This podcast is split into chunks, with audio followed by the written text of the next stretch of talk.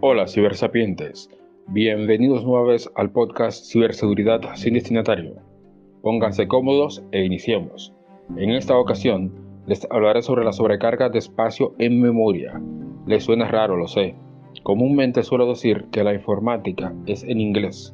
Escúchenlo ahora. Les hablaré sobre buffer overflow. Ahora sí les suena, ¿verdad? Antes de comenzar hay que dejar claro qué es buffer o por lo menos a qué hace referencia, porque lo de overflow está más que claro. Les cuento, cuando se habla de buffer nos referimos a un espacio de memoria en el cual se almacenan datos de manera temporal. Teniendo esto claro, podemos entrar en materia.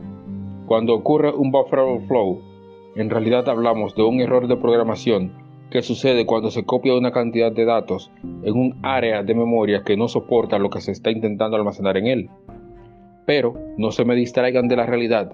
El buffer overflow también es utilizado como técnica hacking para aplicar denegación de servicio al software atacado y si nos ponemos creativos para tomar control del EIP que permitiría ejecutar código arbitrario dentro del sistema.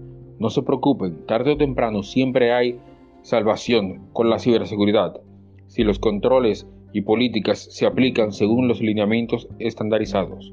Recuerden, sean seguros al navegar en los mares Internet.